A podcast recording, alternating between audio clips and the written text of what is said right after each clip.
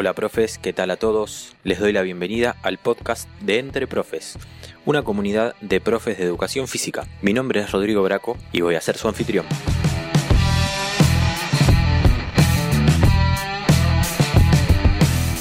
Te doy la bienvenida al episodio número 12 de nuestro podcast. Aprovechamos la ocasión para invitarte a que visites nuestro sitio web www.entreprofesweb.com y si sentís que este mensaje te ayuda, que crees que le puede servir a otros colegas, te invitamos a que te suscribas en Spotify, te suscribas y nos reseñes en Apple Podcast y que lo compartas con otros compañeros para que le pueda llegar y también nos ayuden a crecer a nosotros y para poder generar cada vez más contenido.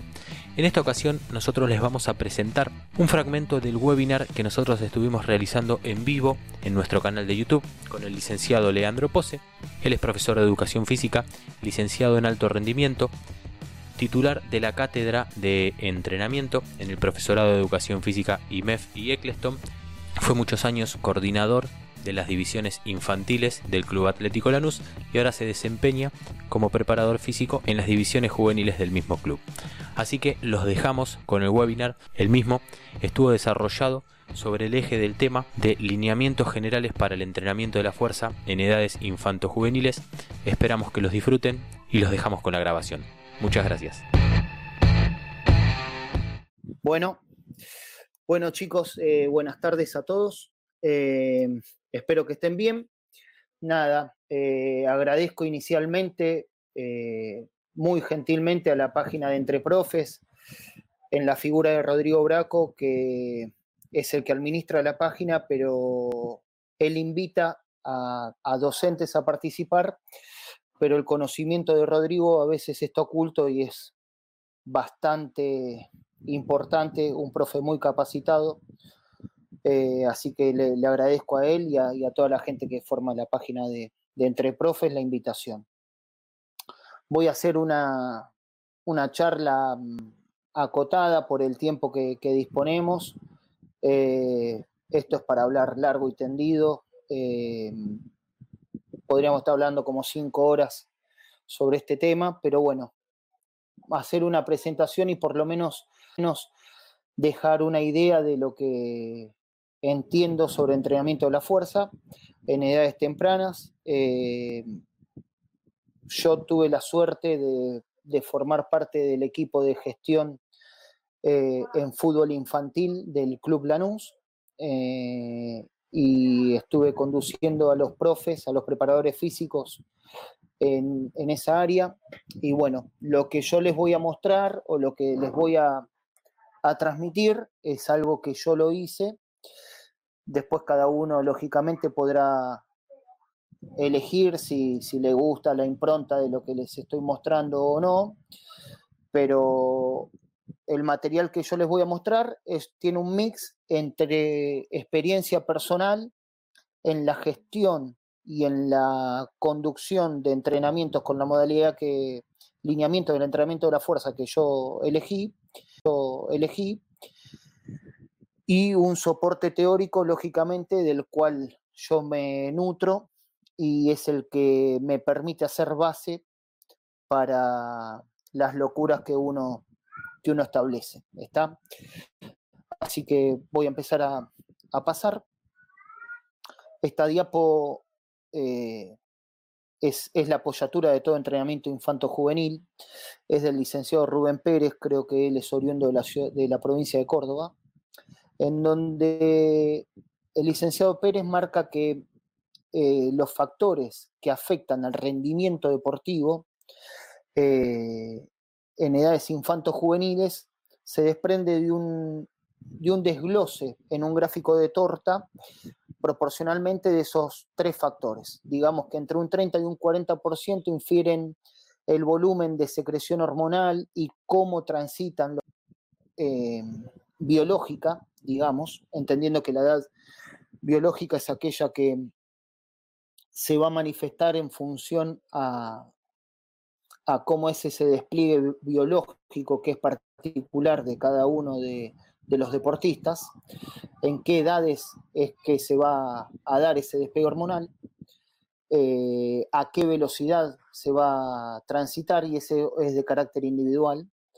Otros son los factores antropométricos, aproximadamente un 20%, cómo es la estructura de su esqueleto, si tiene palancas largas, cortas, el tamaño de su envergadura, eh, cómo es la densidad mineral ósea que, que tiene ese sujeto, en un 20%, y más o menos la mitad, aproximadamente la mitad de lo que respecta al rendimiento deportivo, responde al desarrollo motor aproximadamente la mitad de lo que respecta al rendimiento deportivo responde al desarrollo motor, a este, a este concepto de alfabetización motriz que muy bien habla Mario Di Santo, eh, en donde es el único punto en donde podríamos tener eh, relación directa en cuanto a las tareas que nosotros podamos plantear eh, en materia de entrenamiento. O sea, hay un 50% que es de carácter genético, biológico propio de cada uno de los deportistas y todas las tareas que realizaría el preparador físico responde a un 50% como para tratar de modificar ese valor del rendimiento. A partir de ahí, eh, entendemos que esta fluidez, esta libertad de los chicos de poder generar ese engrama motor, ese gesto deportivo propio, eh, propia del fútbol, del básquet, del handball, del rugby, del deporte que fuere, el producto final de ese gesto deportivo es la consumación o la relación entre diferentes áreas que nosotros los profes debiéramos tener en cuenta. Como es el correcto desarrollo de las habilidades motoras básicas en edades tempranas y en la educación eh, formal inicial, de los chicos, todo lo que respecta con lanzar, arrojar, eh, traccionar, apoyos, rolidos, etcétera, que esté bien vivenciado y bien abordado esos conceptos, el desarrollo y el aprendizaje de las habilidades motoras específicas, que son las propias del deporte, en el caso del fútbol, control, pase, recepción, conducción, eh, controles con distintas partes del cuerpo, juego aéreo, etcétera todo lo que respecta a las capacidades o habilidades coordinativas, acople, ritmo, secuenciación, lo que, respecta a las capacidades condicionales, digamos, si un niño tiene poco desarrollo de la resistencia, difícilmente pueda reiterar una acción con buena eficiencia deportiva a lo largo del tiempo, porque le va a permitir hacer dos o tres repeticiones bien hechas y ya la cuarta por tener un aspecto de la densidad biológica alta en, función al trabajo y a la pausa recuperación, le va a costar hacerlo de la manera más eficientemente posible y ahí tenemos mucho para hablar en cuanto a, a lo que puede participar el sistema nervioso seleccionando o inhibiendo la mejor unidad motora posible en respecto a la acción que vaya a realizar. Si no tiene, lógicamente, patrones de fuerza que sean los correctos o que pueda aplicar fuerza rápidamente contra el suelo, el gesto también no va a ser muy propio que digamos. Únicamente patrones de fuerza que sean los correctos o que pueda aplicar fuerza rápidamente contra el suelo, el gesto también no va a ser muy propio que digamos. Y la relación entre el espacio, el tiempo, el objeto y su cuerpo eh, en función a plasmar esa habilidad motora dentro del campo. Eh, en donde el momento de la pubertad, ese pasaje de la prepubertad a la pubertad, en donde hay un pico de crecimiento, eh, el sistema nervioso se ve lógicamente bastante atormentado porque tenía un control neuromotor ante ciertas dimensiones de envergadura de, de esa estructura corporal, esquelética que tenga el chico, muscular, y como se genera una velocidad importante en el crecimiento de lo esquelético y de lo muscular, que nosotros podamos tener perfectamente entrenadas o vivenciadas, adquiridas de la mejor manera posible todas estas áreas motoras, me va a dar como un producto final esa eficiencia motriz que nosotros tanto deseamos de nuestros deportistas, de nuestros niños. ¿está? Es por eso que eh, si yo no vivencié correctamente en edades tempranas, en la educación formal inicial, lo que son las habilidades motoras de base, y no tengo una buena exploración de esas habilidades, difícilmente cuando ese chico llegue a un estadio madurativo avanzado pueda disputar el balón, en el caso del fútbol, con un rival si es que no vivenció bien los, apoyos o, los gestos que son de empujar. Si no saltó, difícilmente pueda lograr disputar el balón con el rival, eh, precisión al remate o, poder eh, direccionar la pelota con energía hacia el arco para convertir un gol. Si no vivenció los apoyos y los rolidos, no va a poder ir a disputar el balón con el rival tirándose al piso o apoyando eficientemente ante el arrojo de un rival cuando yo llevo la pelota dentro del campo.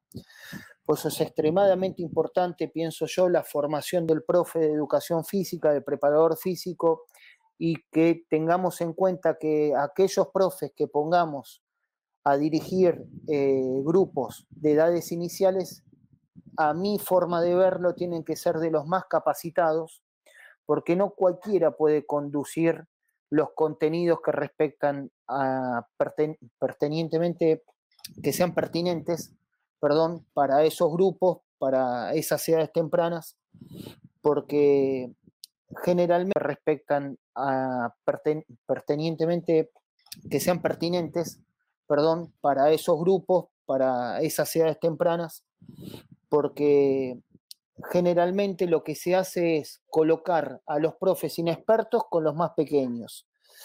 Y pienso yo que con los más chiquitos no cualquiera puede trabajar, no cualquiera sabe las cosas que hay que hacer y a veces queremos adaptar entrenamientos de adultos para los más chicos y ahí quizás podamos eh, cometer errores. Eh, es más fácil trabajar con los más grandes que con los más chicos. Con los más chicos tienen que ir un personal mucho más capacitado y más idóneo eh, que con los más grandes. O, con los no quiero decir que con los más grandes no tengan que estar los más capacitados, sino que con los chicos no cualquiera trabaja. Entonces, Fíjense en el video, en el video de, mientras voy hablando en el video que pongo a la izquierda, el desarrollo motor y la magnitud de aplicación de fuerza que tiene ese niño eh, con respecto a sus articulaciones es a considerar. Y quiero dejar como mensaje que no hay que tener miedo con lo que uno vaya a dar como ejercicios. Los chicos se adaptan, son bastante laxos, son muy permeables a las actividades y a las tareas que nosotros les podamos dar. Y a partir de los seis años nosotros tenemos el sistema nervioso bastante desarrollado en un 90% y una capacidad de poder absorber sinapsis para establecer engramas o patrones de movimientos nuevos que es a considerar. Y el otro punto a tener en cuenta en las curvas del desarrollo de los sistemas que puse a la derecha es que las hormonas se desprenden preponderantemente en los niños como una edad estándar, los varones, 14 años, perdón. Eh, puede haber chicos que inicien su despegue hormonal a los 12 como a los 16, siendo maduradores tardíos. Y en las nenas se da dos años antes. Pueden haber chicas que tengan su primer menarca a los 10 como a los 14. Eh, a partir de ese punto, nosotros empezamos a establecer la orientación de la carga del entrenamiento y nos vamos a apoyar en el desarrollo de las capacidades condicionales, orientándolo después de iniciado el despegue hormonal eh, hacia la resistencia y la fuerza un poquito más y antes eh, orientamos la carga hacia el aprendizaje de estos patrones motores nuevos, la alfabetización motriz que habla Mario, y enseñar esos engramas que me van a permitir hacer base para poder ir por más después de este despegue hormonal. Entonces, lo de despegue hormonal. Entonces, la orientación del entrenamiento de la fuerza que nosotros le queremos dar en edades tempranas, en un inicio, es en una fase prepuber para enseñar ese patrón de movimientos.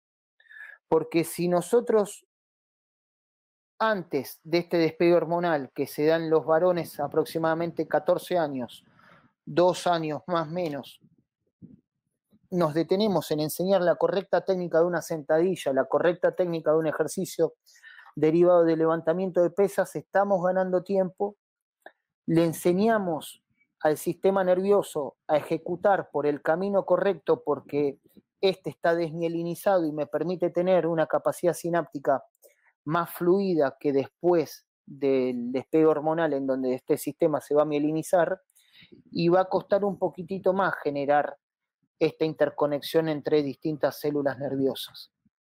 Entonces, células nerviosas.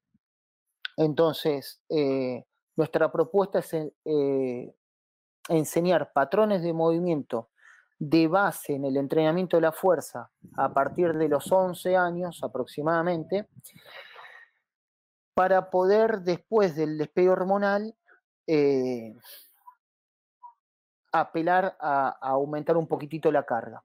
La carga la tenemos dosificada, la tenemos planificada y mensurada en función a estadios madurativos, que los voy a explicar un poquitito más adelante. Entonces, cuando nosotros nos apoyemos para observar hacia adelante, ¿para qué quiero preparar a ese chico? ¿Cuál es el objetivo final?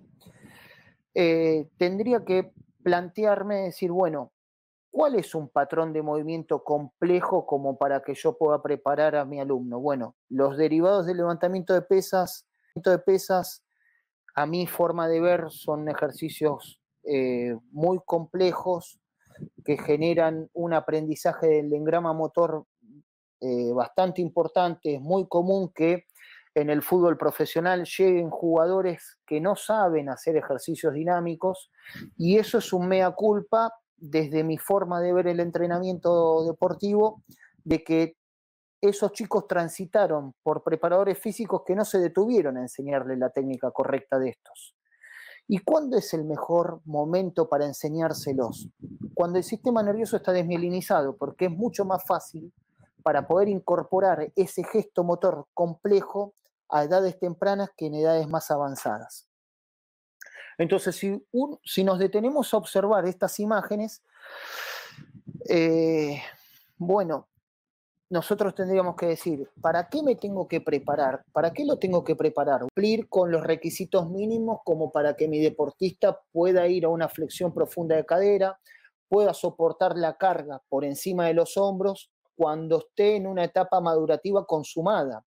Pero en el transcurso, en el camino, yo tengo que utilizar tareas que me lleven a poder realizar estos gestos.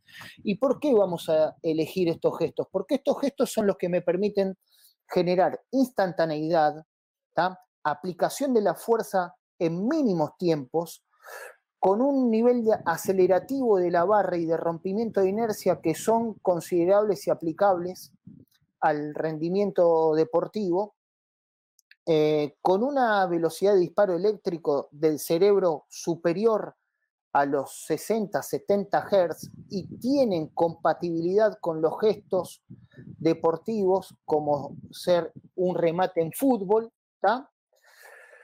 eh, tienen compatibilidad con los gestos deportivos como ser un remate en fútbol, eh, un salto en una chica que hace patín, o en un deporte de, combate. A ver, voy a bajar el volumen.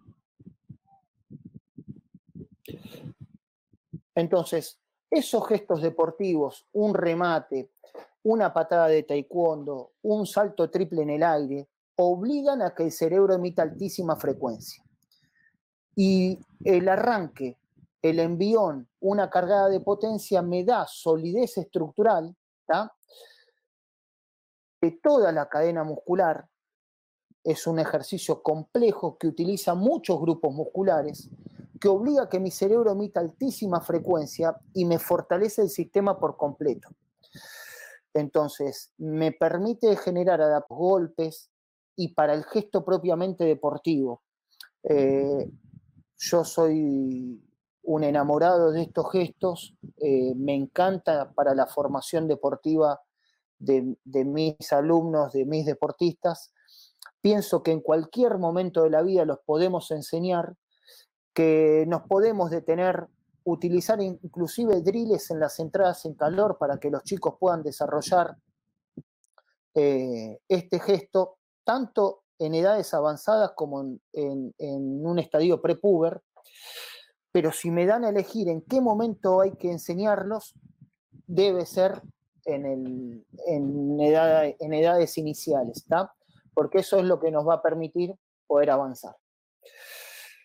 Bueno, lógicamente, para poder llegar a eso, a generar esa habilidad, tenemos una pirámide de contenidos en los que nos establecer prioridades, para saber para dónde vamos. Entonces, este concepto de la movilidad de las distintas articulaciones es importante porque si no tengo el valor de movilidad articular adecuado, idóneo, para poder hacerlo va a ser difícil poder consumarlo y voy a tender a poder generar lesiones y tengo que tener patrones, tareas específicas para cada uno de, esos núcleos articulares. Eh, no me voy a detener ahora porque lleva bastante más tiempo poder desarrollarlos, quizás en otro momento los podemos hablar. Todo lo que es el control del núcleo, del core o de la zona media, como ustedes lo quieran llamar, eh, tengo que tener una cierta estabilidad y un control lumbo-pélvico a nivel neuromuscular que me permita poder establecer como base de la estructura edilicia del cuerpo eh, que la pelvis y la columna no se me muevan para poder ser anárquico, violento y extremadamente explosivo con las piernas y los brazos. Es central tener una estabilidad lumbopélvica y para eso el entrenamiento de la zona media, desde un punto de vista analítico, no tan aislado como hacer los crunchos o los calambres, sino establecer ejercicios que integren grupos musculares que infieren en el control lumbopélvico, digamos, rectos, transverso, periné, el control diafragmático, aductor, glúteo medio, abductores, aductores, todo en un mismo ejercicio que también conlleva más tiempo enseñarlos. Hay muchos ejercicios para poder hablar, pero estamos lejos de la concepción del entrenamiento de la zona media como hacer espinales o, abdominales, sino que buscamos que el cerebro sea capaz de coordinar tres o cuatro grupos musculares a la vez mientras está teniendo este control en la zona media. Control en la zona media. Eh, y a partir de esto, lógicamente, empiezo a enseñar el movimiento para poder apoyarme e ir después sobre la potencia, la fuerza o la, capacidad condicional a desarrollar. Entonces, fíjense que eh, la enseñanza del patrón motor es la base de la pirámide. ¿eh? Desde el movimiento hacia abajo, eso responde a estadios prepúberes, para después poder ir a, generar un buen desarrollo de la fuerza y la potencia. Y eso me va a permitir tener en el campo de juego, en el caso del fútbol, la habilidad consumada para que mi deportista sea extremadamente violento en esos primeros 3, 4 pasos de inicio del rompimiento de inercia, para un cambio de dirección que me permita poder llegar antes a la pelota que el rival, a esa disputa, para poder saltar y aplicar fuerza en el menor tiempo posible. Fin, buscamos un sujeto que sea sólido, anárquico y que le pueda imprimir mucha fuerza explosiva a los gestos, pero para que yo pueda llegar a eso, a los 20 años de edad cronológica, necesito iniciar el proceso, pienso yo, en un estadio prepúber, a los 11 años. ¿eh? Eh, es una construcción y una formación académica, si es que se lo quiere llamar de alguna manera, eh, si se me permite el término, desde el punto de vista motriz para nuestros chicos. Entonces, eh, hay gente de la Universidad de La Plata que también merece mi sumo respeto, que propone, eh, eleva una propuesta en función a los estadios de madurativos de Tanner, eh, en donde deberíamos detenernos en la observación de cómo es ese proceso en las mamas si es que entrenan fútbol femenino, y en los genitales en los niños con respecto al, fútbol masculino. Digamos, cómo es el desarrollo del escroto, del pene, del glande y de la, de la vellosidad púbica. ¿está? Eh, desde que el escroto, la bolsa testicular empieza a aumentar paulatinamente, eh, ya estaría en un estadio 2. Eh, no, no hago la presentación acá porque tenía poco tiempo, pero hay gráficos, lo van a encontrar en cualquier bibliografía, que cuando el escroto y el pene es casi uniforme, estarían en un estadio 1. Cuando empieza a aumentar el tamaño ligeramente, eh, pasamos al estadio 2, vellosidad en el pubis, ya estoy en un estadio 3. Cuando la vellosidad ya invade al muslo y el tamaño del pene es considerable o de las mamas que se desprende los pezones del, núcleo del cuerpo, invade al muslo y el tamaño del pene es considerable o de las mamas que se desprende los pezones del, núcleo del cuerpo, eh, se adelanta y se divide eh, las dos mamas con respecto al, al torso de la, de la, mujer, ya está en un estadio más avanzado y más o menos en ese punto esta gente de la Sociedad Argentina de Pediatría y, de la Universidad de La Plata estiman que podría estar cargando aproximadamente un, en un 80% de una RM a ese niño. Entonces, en función al estadio madurativo, le aplico una intensidad de la carga. ¿Está? Las intensidades más bajas de la carga en un estadio Tanner 1 no debieran ser menores al 50% de una RM. Y en ese punto el volumen de la serie sería mayor, la cantidad de repeticiones que yo podría aplicar serían más iteraciones de ese gesto en ese momento, para que mi sistema nervioso pueda incorporar ese gesto, ese engrama, ese gesto motor, ese patrón básico de movimiento. Y a medida que voy avanzando en estos estadios de Tanner y yo voy observando que las mamas se separan del torso o que se dividen, o que eh, los aspectos madurativos de, los genitales de los varones también comienzan a avanzar, voy progresando hasta tener a partir de un estadio 5 de Tanner aproximadamente entre un, un 80 y un 85% de de una RM. Esto es una muestra de lo que nosotros hablábamos de una abdominal analítica, en donde se activan los rectos abdominales, pero conjuntamente el isquiotibial y el abductor, el tensor de la fascia lata de la otra pierna, trabajan en conjunto y el grama motor es más complejo. El sistema nervioso tiene que coordinar tres grupos musculares a la vez y los tres grupos musculares infieren en el control lumbopélvico. Como eso, hay 12 variantes distintas para incluir distintos grupos musculares no podría pasar todos en una charla de 20 minutos. Les muestro los videos eh, en un nene prepuber de cómo eh, se puede trabajar con bajas cargas eh, estos patrones básicos de movimiento e incorporarlos en estadios más tempranos, en un Tanner 1, casi 2. Pongo los videos y dejo de hablar 12 años, prepuber, debe ser un Tanner 2, eh, Santi, trabaja conmigo hace tiempo y lo fuimos llevando de a poco. Sentadilla profunda por delante, buen nivel de flexibilidad de tobillo, rodilla, cadera y hombros. Eh, como adaptación para después ir a cargadas, cargada de potencia desde colgado en la otra punta de la pantalla, arranque de potencia y envión, cargada más segundo tiempo. Este nene tiene 12 años y ya tiene incorporado los patrones básicos de movimiento de estos gestos. Entonces, a partir de la incorporación en edades tempranas de estos movimientos, yo me puedo apoyar para que a los 18 años el desarrollo de la fuerza de este chico sea infinitamente mayor que el de cualquier otro deportista que no tuvo la experiencia en estos momentos, en esta edad cronológica, la experiencia en estos momentos, en esta edad cronológica del chico de poder vivenciarlos. Eh, pienso yo que es potencializar el producto en materia de entrenamiento, si lo construí en edades tempranas, que si, si a este chico le empiezo a enseñar después del despegue hormonal o en una edad madurativa más avanzada, en una edad biológica más avanzada.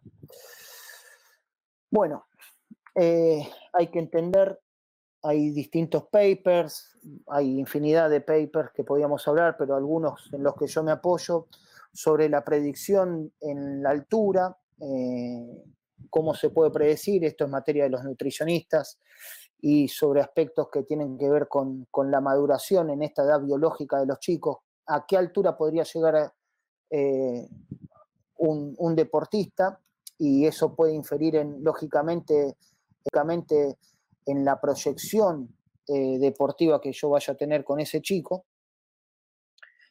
Eh, y las recomendaciones que toda la vanguardia en materia de conocimiento científico se baja actualmente sobre el entrenamiento de la fuerza en niños y adolescentes. Antiguamente se consideraba que el que hacía fuerza en edades tempranas dejaba, eh, afectaba a los cartílagos de crecimiento, que los chicos quedaban petizos, bueno, una sarta de incoherencias con respecto a lo que nosotros entendemos hoy y la evidencia científica marca que ya fíjense que los pediatras, los médicos en la actualidad, en un paper del año 2018, te recomiendan que hacer entrenamiento de la fuerza en edades tempranas es satisfactorio porque mejora la imagen, mejora la confianza, mejora la concentración, mejora la autoestima, mejora el control del entrenamiento de la fuerza en edades tempranas, es por un mal manejo de los elementos dentro del gimnasio y no por un patrón motor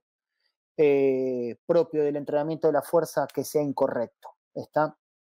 Eh, es más, hay, hay estadísticas que hay mayor cantidad de lesiones en deportes o en actividades lúdicas que en el entrenamiento de la fuerza en niños. Lógicamente, tenemos que formarnos en esto, tenemos que entenderle la técnica, tenemos que, si podemos disponer de mayor cantidad de recursos humanos para el control de los entrenamientos en nuestros chicos mejor, como para que podamos reducir ese margen de error o ese índice de lesión. Pero toda la evidencia científica en la actualidad marca que es muy difícil que un chico se lastime en el entrenamiento de la fuerza si utilizamos las cargas adecuadas y tenemos un claro control de... Es muy difícil que un chico se lastime en el entrenamiento de la fuerza si utilizamos las cargas adecuadas y tenemos un claro control de, el inicio del proceso con chicos que tuve la suerte de conducir durante dos años y medio. En un periodo, pongo este grupo porque eh, los pude manejar desde una etapa pre-puber hacia una etapa puber. Pienso yo que con un nivel de prestancia y de alfabetización motriz importante. Entonces, ¿cómo fueron esos comienzos? Con ejercicios analíticos, hay infinidad de ejercicios para enseñar gestos complejos en el entrenamiento de la fuerza. Novena división, casi séptima división del lado derecho de la pantalla, con una independencia en la ejecución, con una independencia mía propia de no tener que estar observando tanto los gestos eh, tan complejos porque ellos los hacían verdaderamente de forma idónea. En el fondo del gimnasio van a encontrar chicos que están haciendo arranque y cargada, ejercicios unipodales eh, de salto desde flexión profunda de cadera y aplicación de la fuerza rápida con gestos pliométricos en una entrada en calor precompetitiva. Esto de la derecha es un video de una entrada en calor precompetitiva.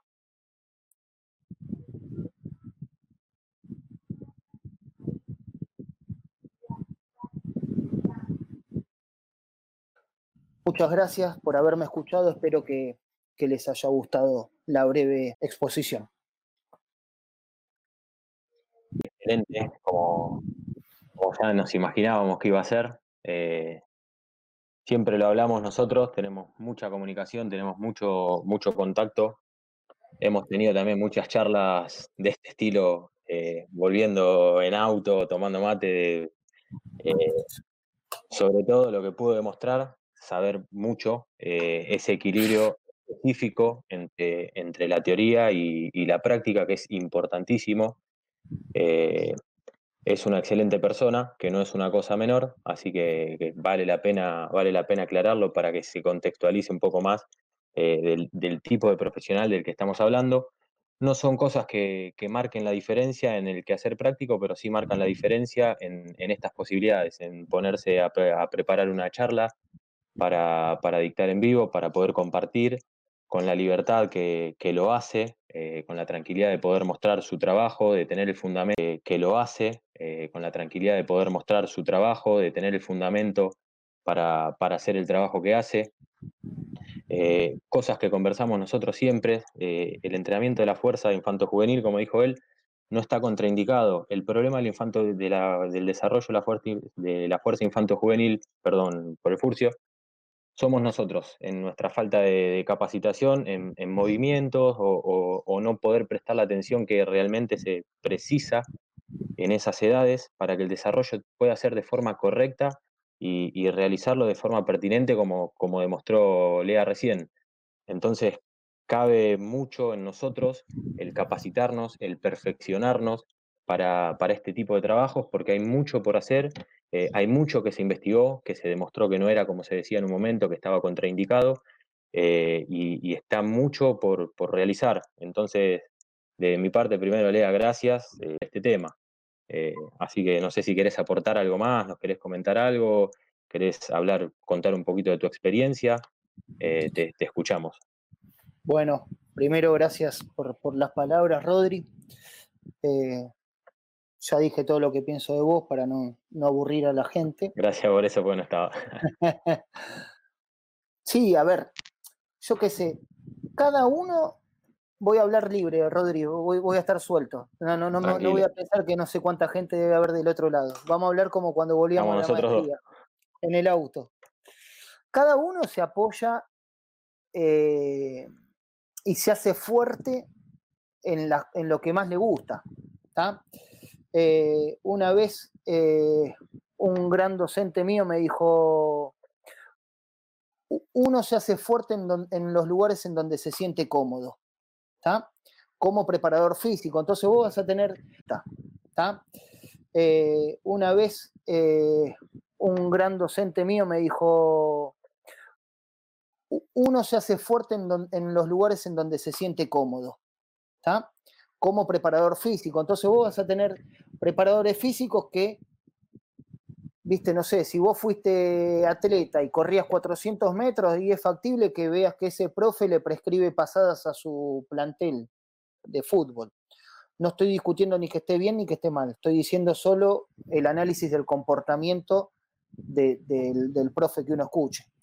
Yo en la licenciatura una de las primeras cosas que aprendí fue, que no la contemplaba, me lo enseñó el gran Luis Erdosaín, es leer la bibliografía de dónde viene el libro.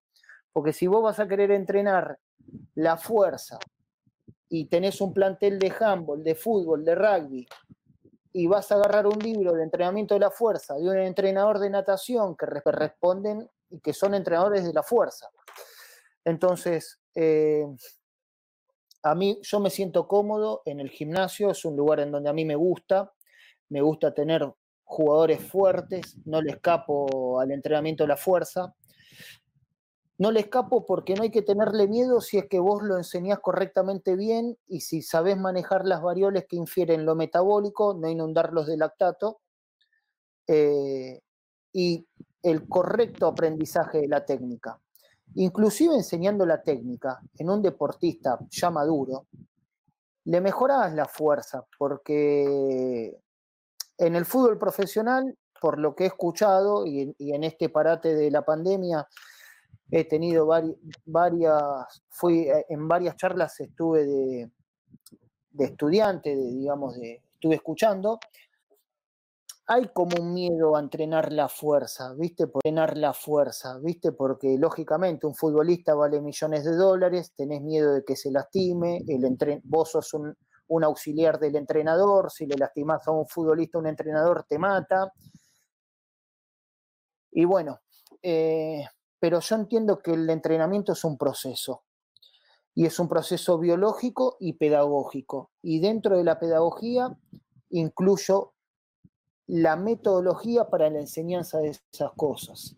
Y con pequeñas tareas iniciales, todos los días un poquitito, vos le podés enseñar a tu deportista a ejecutar bien, porque aparte estamos hablando de deportistas, no es que estoy enseñándole a mi mamá, que es psicopedagoga y, es sedentaria. Entonces, eh, yo no creo que no puedan incorporar el aprendizaje de estas cosas eh, y, yo estoy 100% seguro que si ellos, el aprendizaje de estas cosas, eh, y, y, yo estoy 100% seguro que si ellos lo aprenden a hacer bien, después le podés imprimir velocidad y carga y hacer la diferencia con un otro.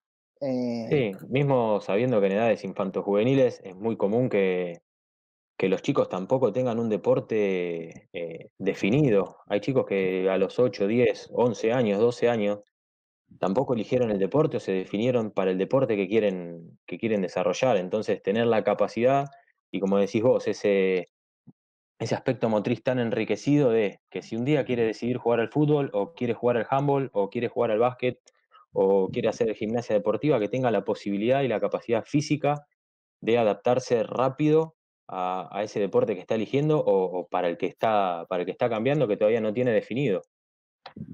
Sí, tal cual. Es, la verdad que es complejo porque nosotros los profes tenemos una formación pedagógica fuerte está desde nuestro profesorado. Y cuando vos te sumergís en el ámbito del deporte y vos sos un auxiliar al entrenador, los entrenadores, viste, ya tabulan eh, y estancan a los chicos desde edades tempranas, decir, no, este es cuatro, pará, tiene 11 años, viste, yo qué sé. Claro. saber lo que puede pasar. Y por eso tener un enfoque multilateral, ¿está? Y utilizar tareas que lo construyan y que sean comunes para todos los puestos y para preponderantemente todas las actividades, eh, viste, yo, yo lo compro eso, a mí me gusta. Em, yo qué sé, hacer, o sea, todos los deportes. En la vida la fuerza es importante, llegar bien de adulto con fuerza es importante olvídate, eh, porque después vos sos geronte o, sos un adulto mayor y, te, y, viene tu nieto y te dice, abuelo, ¿me das galletita? Y se tiene que parar arriba de una silla y agarrar el tarro de galletita que está arriba de la alacena y el tipo tiene que estar fuerte. Se cae, se pega un porrazo, tiene que ser instantáneo para apoyar la mano en el piso. La, después, veloz a los 70 años, y yo qué sé. Resistente a los 70 años para ir a comprar el pan, y yo qué sé. Pero la fuerza yo, a, mí me gusta más que las que pienso que es la base. Eh, te obliga a reclutar las unidades motoras específicas. Eh, las, con la aceleración a los 70 años te va a costar reclutar, pero... Eh, sí, vas a tener la capacidad o la posibilidad de hacerlo. Pero con la carga lo, lo, podés hacer, pero no, no, me quiero ir porque vinimos a hablar de infanto juvenil, pero. Te voy a hacer justo dos preguntas de eso que nos dejaron. Te voy a hacer justo dos preguntas de eso que nos dejaron recién Gisela y, Darío, las voy a unificar, porque nos preguntan en deporte colectivos, en edades de 7 a 10 años, ¿cuánto crees que es necesario dedicar a la preparación física, en veces y en tiempo? Y Darío pregunta cómo trabajarías la fuerza en chicos de entre 6 a 10 años, si puede ser a través de la velocidad o qué método utilizarías. Bueno, está muy bien. Eh, de lo que me voy acordando, de, lo que me preguntaron. Yo pienso que, eh, primero, la fuerza es reclutar, es, generar tensión muscular, es activar sarcómeros. Y, y en ese reclutar vos tenés dos posibilidades, o con carga o con rompimiento de inercia, acelerando o desacelerando. ¿Está? Entonces, yo tengo una propuesta que es en, edades bien tempranas. Entonces, yo tengo una propuesta que es en, edades bien tempranas apelar al desarrollo de la fuerza desde tareas lúdicas, cinchada, traccionar, empujar, arrojar, acelerar. De esa manera vos entrenás la fuerza. Cuando te sumergís más en un entrenamiento más concreto, exclusivo del entrenamiento de la fuerza en los chicos, más o menos 11 años, empezamos a hacer tareas de aprendizaje del patrón de movimiento básico, una sentadilla sin carga, eh, enseñando el correcto desplazamiento del centro de masa en la flexión profunda y elevándose, que no pliegue el tronco contra los muslos, que no haga compensaciones para levantarse, etc. Y zona media. Zona media, pero eh, planchas, eh, esto que yo voy incorporando de a poquitos distintos grupos musculares, eh, la estabilidad lumbopélvica con la activación del transverso del abdomen me parece que es importante. La cantidad de sesiones semana, yo una vez hice un análisis en fútbol infantil que los chicos tienen como dos estímulos de actividad física por semana. Si vos pensás que en el fútbol infantil entrenan cuatro veces por semana, tienen cuatro entrenamientos, más juegan a la competición del club de primera división el domingo. Ahí tenés. La educación física en el colegio. Cinco, más dos de educación física, siete. Más la competición de baby fútbol, ocho. Y que no juega uno solo, porque si juega en un club de primera, es bueno y lo hacen jugar para dos categorías. Nueve. Y encima hay chicos que cobran. que de ellos. Claro, hay chicos que encima los padres, o sea, eh, hay como un, o sea, eh, hay como un mercado persa atrás de que cobran por ir a más de un club o juegan más en un club de Babi, vos tenés como unos 10, 11 estímulos de, de, de actividad física semana de esos chicos, ¿está? Los chicos son intermitentes por naturaleza, cuando se cansan paran y son, son intensos todo el tiempo. Así que desde ese lado no, no me preocupa mucho no generan lactato, no tienen eh, enzimas ni estructura eh, metabólica como para producirlo en etapas se recuperan rápido.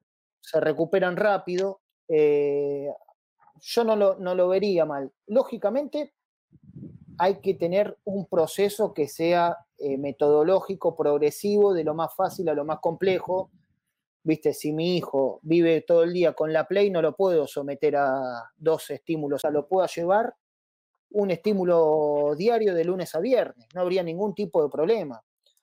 Eh, es más, cuanto más mejor, pienso yo, ¿no? Sí, obvio, cuanto más estímulo es, es traer al deporte al chico que no lo tiene y el que esté en el deporte darle algo, algo que lo atraiga a seguir practicándolo. Claro, porque ahí infiere bien lo pedagógico, o sea, lógicamente estructuras analíticas de actividad física lo van a volar al pibe. Va, a tener que estar en la impronta del profe, poder establecer actividades que sean divertidas y que puedas incorporar las cosas que vos querés que los nenes puedan aprender. ¿está? Más allá de no saber solo la técnica de un ejercicio, sino saber cómo fisiológicamente, qué, eh, resultado puede traer en un chico, cómo, cómo poder llegar a, trabajarlo sin que sepa el chico de no saber solo la técnica de un ejercicio, sino saber cómo fisiológicamente, qué, eh, resultado puede traer en un chico, cómo, cómo poder llegar a trabajarlo sin que sepa el chico también que está trabajando eso, desde un marco lúdico, trabajarle la velocidad, trabajarle la resistencia, eh, saber qué beneficios queremos provocar, entonces poder manejar los tiempos de juego, los tiempos de pausa, eh, la cantidad de chicos que participen dentro del juego, los grupos que participen, como para decir, bueno, nos abocamos a la resistencia, nos abocamos a la velocidad, nos abocamos a enseñar a frenar, eh, a enseñar a acelerar, a enseñar algún ejercicio de fuerza. Sí, eh, hay, inclusive, bueno, hoy nos juntamos a hablar de fuerza, ¿no? Pero la técnica de la carrera nosotros en el club la trabajamos desde los ocho años. En ese, en ese, momento en donde hemos leído en el profesorado que consideraban la edad de formación neuromotora, vos le podés meter, imprimir, que vos le puedas alinear los segmentos corporales para para el objetivo que vos pretendés, si vos corres para adelante, es, no, no, no, se puede creer que un pibe dirija la fuerza hacia los lados, ¿entendés? Entonces, eso es materia del profe. Enseñar a correr, lo básico, enseñar a saltar, enseñar a eso, ¿lo querés llamar preparación física? Y sí, llamarlo preparación física. Pero no sé si tabularlo como capaz que uno piensa que la preparación física es carga, eh, es, viste, un estrés importante en, cada sesión. En esas edades hablamos de desarrollar, no hablamos de potenciar. Por eso se desarrolla mediante el juego, se desarrolla, hay muchas capacidades y tenemos que, buscar la forma. Sí, si vos, si, vos entendés que. Sí, si vos, si, vos entendés que. Voy a decir algo quizás polémico, ¿eh? Si vos entendés que enseñar, construir esos engramas motores que forman parte de, de un producto de movimiento del ser humano es entrenar, y entonces entrenamos a los nenes desde los tres años. Desde que arrancó el jardín de infantes, que vos le enseñás todo lo lúdico, arrojar las formas básicas de movimiento, y de alguna manera lo estás entrenando para que, que aprenda a moverse a futuro el nene. Ahora, si uno va a entender que entrenar es correr, es tanto tiempo de trabajo, tanto de pausa, no, no, a, eso, a esas cosas estamos en contra en, en, una edad formativa inicial de los nenes. Pero es lo que hablamos siempre, la falta de, unificación en la terminología, que tenemos control de pasada y uno está puede hablar de dos dos profes pueden estar usando el mismo término para dos cosas diametralmente opuestas. Entonces ya partimos desde ese lado. Tal cual, 100% de acuerdo con lo que decís vos. Estamos en hora, Lea. Así que queremos agradecer a la gente, esperamos que, hayan disfrutado la charla, que sepan que, vamos a seguir haciendo vivos de este tipo, que lo vamos a tener a Lea, por suerte, contamos con él dentro de nuestro equipo de docentes, eh, va a estar hablando de, lo que sabe mucho, como, como demostró, que es el entrenamiento de la fuerza, está preparando muy buen material, eh, muy sustentado como científicamente, como lo estuvimos viendo, muy sustentado mediante la práctica también, que es lo que nos interesa a todos, ese equilibrio entre la teoría y la práctica y poder saber aplicarlo. Así que como vimos, el tema es muy amplio, eh, hay mucho por aprender, hay mucho por conocer, también por desarrollar y poder aplicar. Así que Lea está en ese, en ese preparativo, ser también por desarrollar y poder aplicar. Así que Lea está en ese, en ese preparativo, en esa búsqueda, la está logrando porque estoy, doy fe, porque trabajo junto con él y, nos damos cuenta de que, de que, lo está logrando. Así que vamos a tener eh, novedades de él dentro de poco. Para los que nos preguntaron, el vivo va a quedar eh, guardado, va a quedar en nuestro canal de YouTube. Así que bueno, Lea, no queda más que agradecerte, felicitarte por la charla, excelente nivel. Sabemos que quedan un montón de temas de afuera que son imposibles de dar en un webinar de una hora, de dos horas, de cuatro horas, y si nos ponemos a hablar podemos estar hasta seis horas hablando de esto. Así que te agradezco un montón, Lea. ¿eh? Gracias, Rodri, por, haberme invitado ¿eh? y también te felicito públicamente por, por la capacidad que tenés, por lo emprendedor que sos y, y por el compartir que tenés para todos los que somos profes. ¿eh? Tanta información. Así que muchas gracias. Nos vemos en el próximo webinar. Un abrazo. Muchas gracias por haber escuchado nuestro webinar. Nos pueden dejar comentarios en nuestro video de YouTube, en nuestro sitio web, para poder empezar a hablar sobre estos temas y debatir. Igualmente vamos a empezar a trabajar con esta metodología de webinars y transmisiones en vivo, así que estén atentos para cuando estén saliendo todas las novedades de los nuevos que vamos a ir realizando. Los invitamos a que visiten nuestro sitio web www.entreprofesweb.com, que nos sigan en nuestras redes, en todas nos van a poder encontrar como Entreprofes, en Facebook, en YouTube, en Instagram, y si sienten que estos episodios aportan, que ayudan a nuestro crecimiento profesional, les pedimos que nos den una mano suscribiéndose en Spotify, suscribiéndose y reseñándonos en Apple Podcast, pero sobre todo compartiéndolo con otros colegas, que eso es en realidad lo que nosotros buscamos, poder conocer y difundir la información. Así que hasta acá llegamos con este episodio, muchas gracias por habernos escuchado, hasta el próximo.